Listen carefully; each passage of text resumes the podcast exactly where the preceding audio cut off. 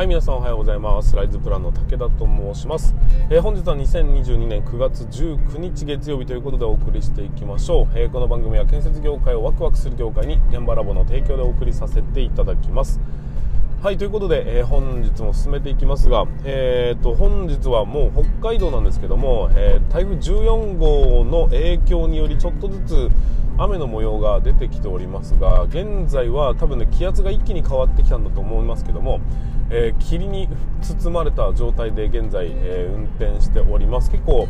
まあ、危険ですねというようなところまではいかないとは思うんですけども、まあ、ライトつけとかないとちょっと危険かなというような感じになっておりますので、えーとまあ、ゆっくりとね、えー、と運転したいなというふに思っておりますが皆さんどうでしょうか、まあ、久しぶりにね台風がなんかこう北海道を思いっきり直撃していくような形になりそうで北海道にも到達するんじゃないかなっていうふうにあのー、言われておりますがなんかすごいことになってるなとあのー、クレーンが、まあ、鹿児島県だったかな、えー、クレーンが折れてしまうっていうような状況だったりとか、まあ、タワークレーンですね。あんなになるんだと、まあ、瞬間最大風速が、えーと、50メートル近辺だからもう50メートルなんて、ね、人が飛びますよね。っていうようなぐらいなのでちょっと皆さん、まあ、もしね、えー、台風直撃しているところであれば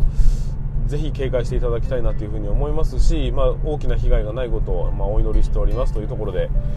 はいということで今日もお送りしていきましょう、あのー、今日は一応ね休みなんですね、えー、敬老の日っていうことだと思われるんですが今週は月曜日休みで金曜日も休みということなので実質子どもたちにとってみると、まあ、3日間しか、えー、と学校に行く日がないという、まあ、いわゆる多分シルバーウィークで多分ですね余裕のあるような会社だとか、まあ、ポジションだとかの人たちについては、えー、火水木休みになれば9連休というような部分もありますんで、まあ、長期休暇入っている方もいらっしゃいますしあとは、まあ、コロナ禍ではありますけども、まあ、コロナがね、えー、となんか5類に引き下げるみたいなこともあったりしますんで、まあ、おかげさまである程度自由に動けているのではないかなというふに思います、まあ、今後はね、えー、そこまで、まあ、大きな、えーと、病気として捉えないっていう方向で動いているので、まあ、良い流れだなとは思ってはいるんですが、まあ、それでもね、えーとまあ、いろんな状況下の中で世の中が、えー、と今変わってきているというか、えー、と景気が後退の状況に進んできておりますので、まあ、ここが踏ん張りどころかなというふうに思っております、まあ、皆さんの、ね、財布の紐もだいぶ硬くなってきているような状況にはなりますんで、まあ、商売人側としてはいろいろとね手を打っていかなければいけないなというふうに感じているそんな、えー、武田でございました。はいということで本日は、まあ、一応月曜日ではありながらも祝日ですしねなんかテンションが上がりきらない部分もあるんですけどもただ、えーと、皆さんが成長できるというような意味合いにおいて、まあ、少しね、え考え方のお話をさせていただきたいなというふに思います。今日は働き方改革でも、えーと、部下育成でもない皆さんの成長に伴うお話ということで少しだけお話しさせていただきたいと思いますのでぜひ最後までご視聴いただければと思います。はいということで本日も進めていきたいと思います。武田の作業日報。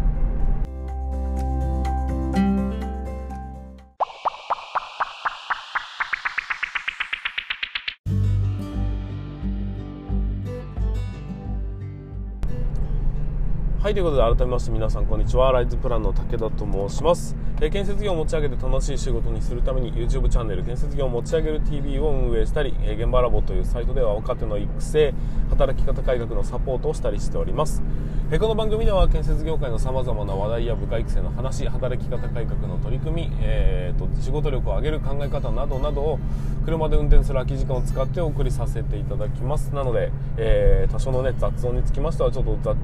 ザーってなってると思いますがご容赦いただきたいというふうに思います。えーと本日も本題の方に進めていきましょう。今日の本題は何かと言いますと、えー、ポチる前に考えなければいけないことっていうような皆さんの未来につながっていく大きな考え方についての、えーと、ちっちゃな話をさせていただきたいなというふうに思っておりますのでぜひ最後までお聞きいただければと思います。で1点だけ、お知らせになりますが今現在ですねえ、電子書籍を出版しましたというところで、え、出版記念のあと無料キャンペーンを行っております、えーと、5日間なんで今日で終わりかな？うんと思うんですけども、えー、一応ですね今日で最終日ということになりますのでもしもまだ Kindle で、出版されている建設 DX 11の実例ということで、えー、僕が2100時間の削減をできたわけっていうようなサブタイトルで出版させていただいておりますのでぜひねこれを機会に無料でダウンロードしといてほしいなというふうに思いますのでよろしくお願いいたします。はいということで本日の本題に進めていきたいと思います。ポチる前に考えなければいけないことって今ね告知で Amazon で買ってくれよというふうな話をしときながらなんだよっていうところもあるんですけどもあのポチるって、まあ、要は何かを購入するとかね、えー、いうような言い方になるわけですが、今はね、インターネットの中で 結構あらゆるものが、買い物ができるようになりまして、えー、っと、まあ、買い物が手軽になったっていうところもあると思うんです。横になりながら、スマホ一つでいろんな買い物ができるというような状況になりますし、で、まあ、現金をね、手に持ってるわけじゃなく買い物になりますんで、うんと、本当にこう、気がつけば余計なものまで買ってしまうというような状況もあると思うんですよ。でねあの、まあ無駄遣いをするっていうことに関して言及するというつもりではないんですけども買い物っていうふうにまあ、区切った時に、まあ、これね成長だとかそういうものといろいろと紐付けることができるんですが考え方です。一回ポチるっていうその行為をしようとする直前に考えてほしいことってあるよっていうところなんですが、まあ、それがね未来を作るのかどうなのかっていうそこをちょっとね一点考えていただきたいというふうに思うんです。あの皆さんご存知でしょうかね？あの非常に有名な本なんですが、えーと、金持ち父さん貧乏父さん。貧乏父さん金持ち父さん逆？忘れましたけども、えー、そういうね、まあ、本があるんですその、まあ、ビジネス書の一つにはなると思うんですけどもお金持ちになる時のマインドってあるよっていう。え、そういうような本になるんですが、まあ、そのね金持ち、まあ、貧乏なお父さんと、え、金持ちなお父さん両方とも優秀な人ではありながらだんだんだんだんねものすごい圧倒的な差がついてきたと。で片や一生懸命働いていて片や、えーと、悠々自適な生活ができているというようなところからどうしてこの金持ち父さんっていうのは金持ちに貧乏父さんは貧乏になっていったのかというところをしっかりとねこう解説した本みたいなもんです。ストーリーに照らし合わせてね。なので非常にこう読みやすい本でありながら今でもものすごくこう重要な考え方として、えー、君臨してるような感じはあるんですけどもその中にね負債と資産っていう考え方があるんですで負債って言ったら何かっていうと、えー、あなたの財布からお金を奪うもの。これがね負債というふうに言います。じゃあ資産はっていうとあなたの財布に、えー、お金をも運んできてくれるもの お金を増やしてくれるものこれを資産というふうに呼ぶわけです。でねこの考え方、まあ、もう少しこう自分たちの身に身の回りで考えてみた時に例えばそうですねうんとロレックスの腕時計を買いました。これはね負債なんです。なぜならそのロレックスの時計を買うことによりあなたの資産は増えないからなんですよ。お金が増えるわけではないじゃないですか。ただただ自分の、え満足感を満たすものっていうことになるのでこれはね負債なんですよ。じゃあ高性能のパソコンを買いましたっていう風になった時にどうかっていうと、まあ、それを使って何をするのかにもよるんですがゲームばかりするっていうことなんであればそれはね圧倒的負債なんです。ただし、えーとまあ、動画を作って販売するとかあとはね自分のうんと、プログラミングスキルを上達させるために買うとかそういうような、えー、自分の将来的に考えてた時に自分の何て言うのかなスキルが上がったりだとかそれによってお金がもらえるような状況を作れたりだとかそういうような、え、買い物をするこの時のパソコンと言われるものは仮にそれが50万円しようと資産になるっていうことになるんですよ。でスマホっていうものも同じですね。スマホもですね、えーと、基本的には負債なんです。ただしそれによってそれを何に使うのかどう、えー、自分の未来につなげていくのかっていうふうに考えていくと資産にもなり得るものだったりするんですよ。車なんとなくかっこいいからとか移動手段がどうのとかっていう風に考えるだけなんであればそれは負債になりかねないんです。ただそれをね使って例えば UberEats がどうのとか、えーと、ライドシェアがだとか、ライドシェア違うか？エアビーがどうだとかっていうような、まあ、うんとその車を使って何か、えー、資本をお金を生み出すということが可能なんであればそれはね資産ということになります。っていうような感じです。服もうんとまあうんそれによってこう営業が取れるようになるんであれば資産かもしれませんがなんとなくかっこいいものっていうのは負債になりますよねというふうに考えていくとね多分ね皆さんの身の回りにあるもののほとんどは負債なんですよ。何の意味もないというかそのうんとお金を増やすっていう観点で考えた時に何の意味もないものっていうふうになり得るんです。でね、まあ、僕が今なんでこういうことを言い始めたのかっていうと、あの、先日、先日は昨日か、昨日の放送で初めてインタビューというものをやりましたよって言った時に、まあ、失敗の一つに、えーと、録音がうまくいってなかったっていうのがあるんです。それは、えーと、ピンマイクをつけて結構割とね、高性能なピンマイクをつけてもらって、そこで録音スタートしたつもりだったんですが、スマホにくっつけたんですね。でスマホで録音してでポケットに忍ばしてもらったんですがきっとねどこかのボタンを押してしまったんだというふうに思うんです。だから開始2分ぐらいで、えー、っと音声が消えたっていう感じだったんですよ。でそこからねあの何でしたっけボイスレコーダーとまあうん何ていうの、えー、つなげられるあのイヤホンジャックのあるマイクジャックのある、えー、ボイスレコーダーっていうものを購入しなきゃダメだなこれっていうふうに思ったんですが。さあ問題。それはどのぐらいの資産を生み出す可能性があるのかっていうふうに考えた時に採算が合う合わないって、まあ、会社の感覚でいくと採算が合う合わないっていうような感覚になるんで割とね、えー、とコスパのコスパじゃないなちゃんと効果の高いものを選びがちなんですけども選ぶことができるような感覚ってあると思うんですが。でも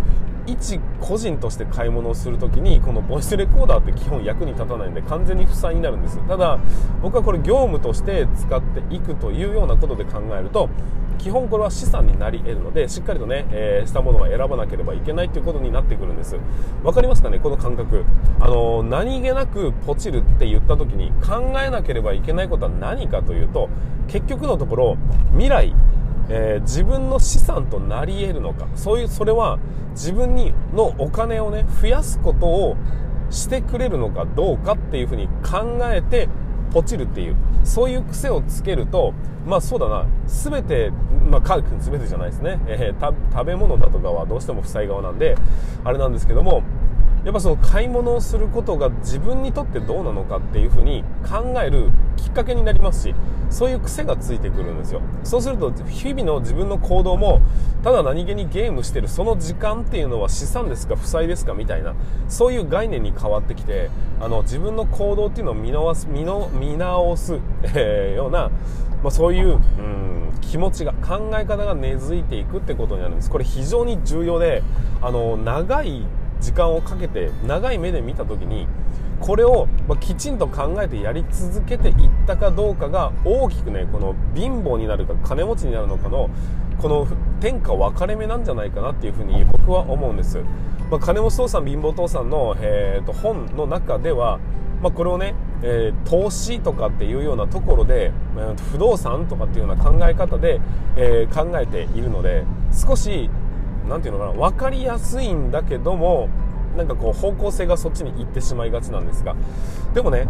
例えば人付き合い一つとってみてもこの人は自分にとってっていうふうに、まあ、ある程度ね打算的に考えることができるようになればうんとそれが負債なのか資産なのかそういうような観点で考えた時に、まあ、長い目で見て自分にとってね、えー、将来プラスになっていくものかどうかをジャッジしながらその時に、えー、安物を買うべきなのかちゃんとしたものを買うべきなのかっていうところの、まあ、うん選別がしっかりとできるようになってくるのではないかというふうに思いましたんでちょっとね皆さんにお伝えさせていただきました、まあ、改めて言います、えー、このねポポチるという言葉が出てきたのもまあ最近なんですけど最近というかまあここ数年だと思うんですけどもポチることがね簡単にできることにな世の中になってきたからこそ、えー、買い物というものの概念もね少しずつ変わってきております。で自分でねせっかくお金を出して買わなければいけないんですからそのお金がただただ減っていく消費していくという方向に仕向けるぐらいだったら将来的に自分のねためになる自分の資産を増やすそういうものになるためにするために、えー、そういう観点でですね、えー、その基準によりいろんなものを選んでいただきたい。そして自分の行動も時間の使い方もいろんな意味での、え、資本というものを投じる時にその考え方を大切にしていただければ日々成長できるそんな土俵が出来上がるんじゃないかなということで今回お話しさせていただきましたのでぜひ参考にしてみていただきたいなというふうに思います。1日1日1秒1秒そして1円1円を無駄にしないように、え、将来に常につなげていくような生き方をしていくといずれね、えーと、それを回収する、時期が来るというふうに思いますんで、うん、頑張っていただきたいなと思います、まあ、だからね本を読むって大事だよっていう風な話になるんですけどね、まあ、それは無駄遣いになりづらいというところになりまして結果、えー、建設 DX11 の実例ぜひ、えー、この機会に ダウンロードしていただければと思います。その話をしたかったみたい。はいということで、えー、本日につきましては以上にさせていただきたいと思います、え今日のテーマはポチる前に考えておかなければいけないことということでお話をさせていただきました。最後までお付き合いいただきまして本当にありがとうございます、えー、また明日の放送でお会いいたしましょう。それでは全国の建設業の皆さん本日もご安全に。